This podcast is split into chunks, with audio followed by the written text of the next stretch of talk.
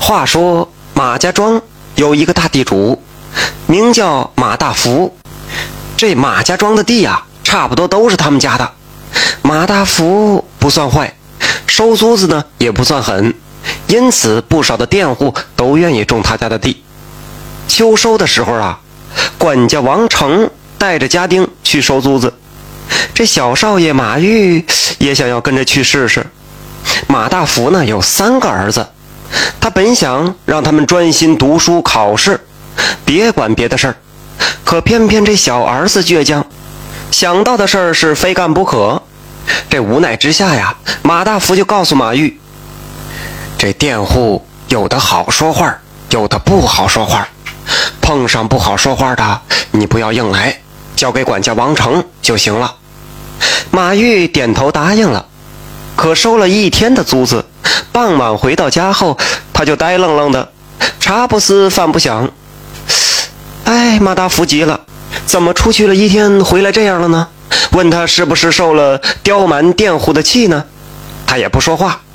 马大福让王成去查到底怎么回事王成去了半天呢，回来就对马大福说：“老爷，这少爷，那是……哎，你这人什么毛病？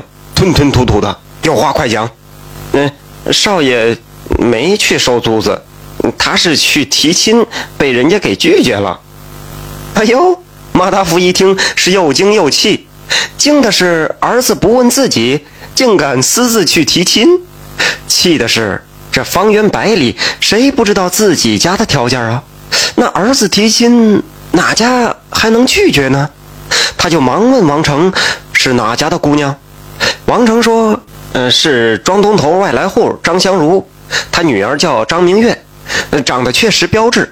听说少爷之前还帮人家在地里干活呢，也不是一天两天的事了。说起这个张香如，马大福有印象，是两年前独自带着女儿来到马家庄的。听说呀，是个落地的秀才，虽说租了他家的地，但种的不怎么样。你想想，读书人呢，不怎么会种地。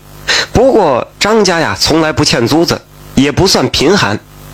马大福跟王成说：“那既然是读书人，傲气点也正常。这样吧，那姑娘要确实不错，我也不反对。虽说是佃户，毕竟是秀才，做亲家也不丢人。我这小儿子吧，看着眉清目秀的，其实呢，倔强的很。他认准的事儿啊，不好拧。”王成就吞吞吐吐地说：“可人家不干呢，说高攀不起。”马大福一听这个，他就把马玉叫过来，问他：“你非要娶张家的姑娘吗？”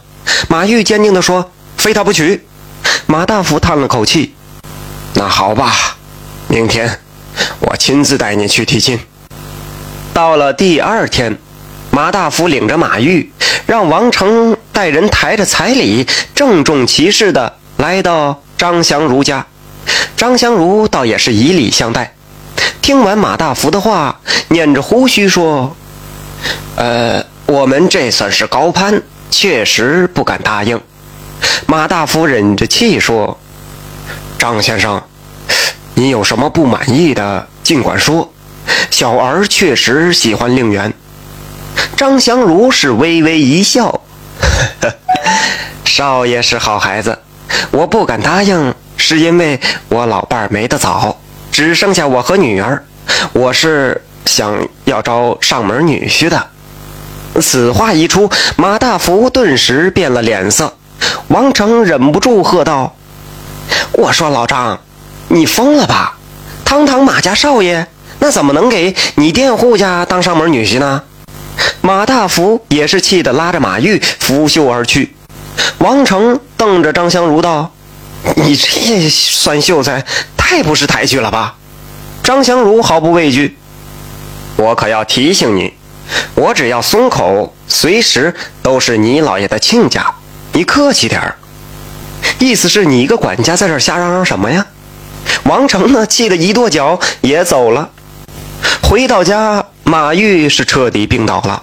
哎呦，眼看着他日渐消瘦。马大福和老婆都心疼的不得了哦，找了不少医生，都说这心病还得续心药医呀。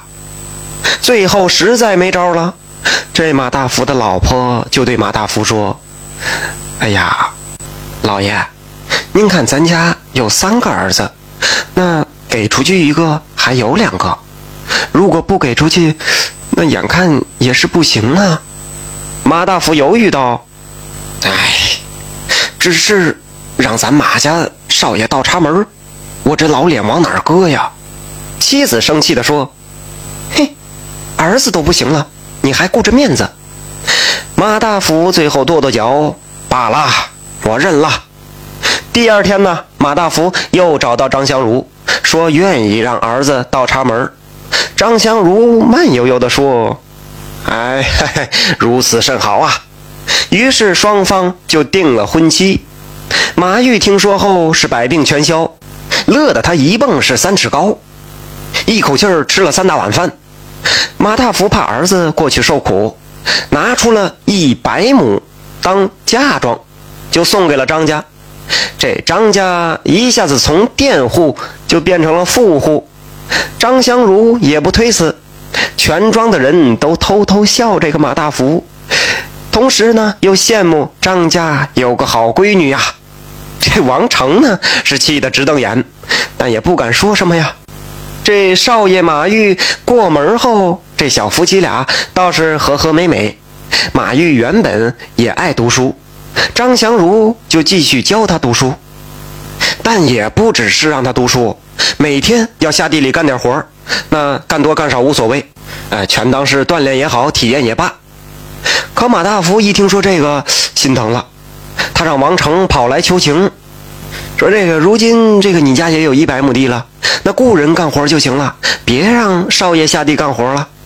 哎，张香如却淡淡的说：“他现在是我张家的人，不是你马家少爷，不劳费心。”王成气的是火冒三丈，这无奈对方是少爷的岳丈，以前是穷酸秀才，啊，现在身份变了，他不敢怎么样，他呀。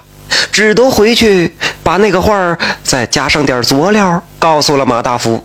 马大福一听也是无可奈何。这转眼一年多过去了，张月呢是生了个大胖小子，张家自然是要庆贺一番。马大福也是送来厚礼，他就想和这个张香如商量，这孩子你看能不能姓马呀？哎，张香如也一晃脑袋说。啊哈哈，按规矩来吧。这马大福啊，这酒也喝得不痛快。又过了一年，马大福啊，忽然是摊上了官司。怎么个事儿啊？王成收租子的时候和佃户打斗，误杀了一个老头儿那死者家里又联合了几家佃户，就把马大福给告了，为富不仁，欺男霸女。马大福是大吃一惊，他跟知县是反复辩解，上下打点也花了不少银子，无奈赶上朝廷正查这个地主打佃户的人命官司，也就是说赶上严打了，正要震慑一下，所以这指定要严办了。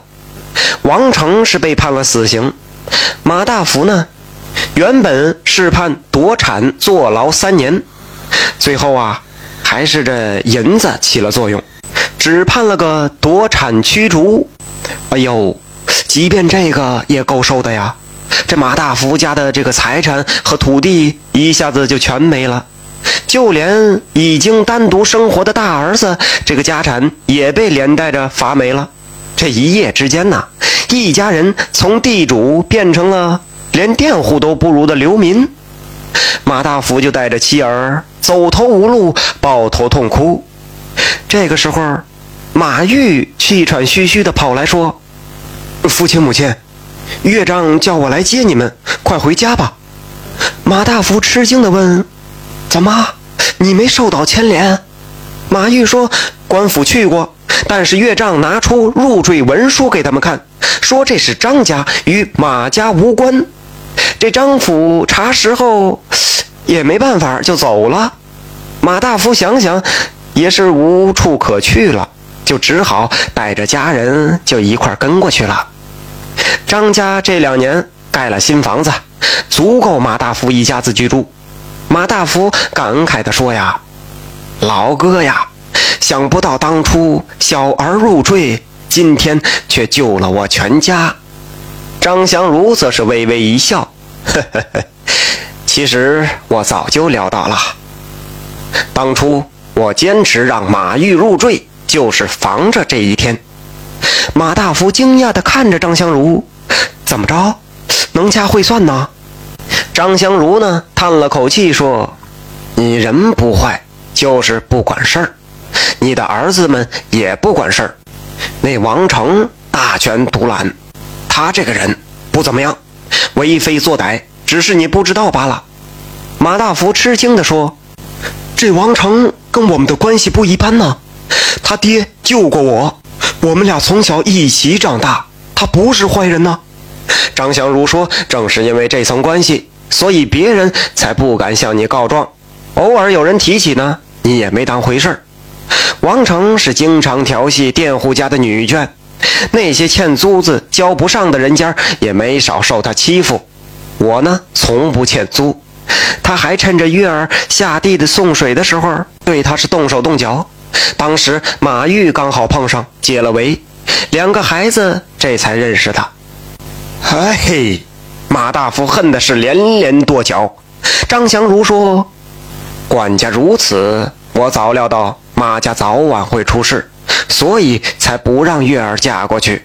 一是避免受牵连，二是给你家留条后路。”马大福听完，敬佩地说：“老哥呀，还是读书人想事想得深远呐。”张香如是哈哈大笑。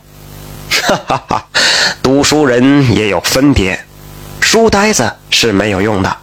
我不让马玉关在书房里读死书，就是因为自己当年吃过亏。我不是什么落地秀才，我也是中过进士的。就是因为死读书得罪了高官，才辞官隐姓埋名，学问见识，书里一半，书外一半。马大福听完是由衷的服了，从脚趾甲盖服到了脑瓜顶儿老哥呀，马玉入赘你家，那真算是入赘对了。张香如摇摇头说：“实话告诉你吧，月儿是我收养的，我从未婚娶，家里不差我传递香火。我要你儿子干什么呢？我们的孙儿还是改姓马吧。”我那仇家死了，我也打算回老家了。马大福感动的是深鞠一躬：“老哥呀，孩子不用改姓了。不管你将来回不回来，马家和张家永远都是一家人呐。”感谢您的收听，想继续收听下一集的，那就点个关注吧。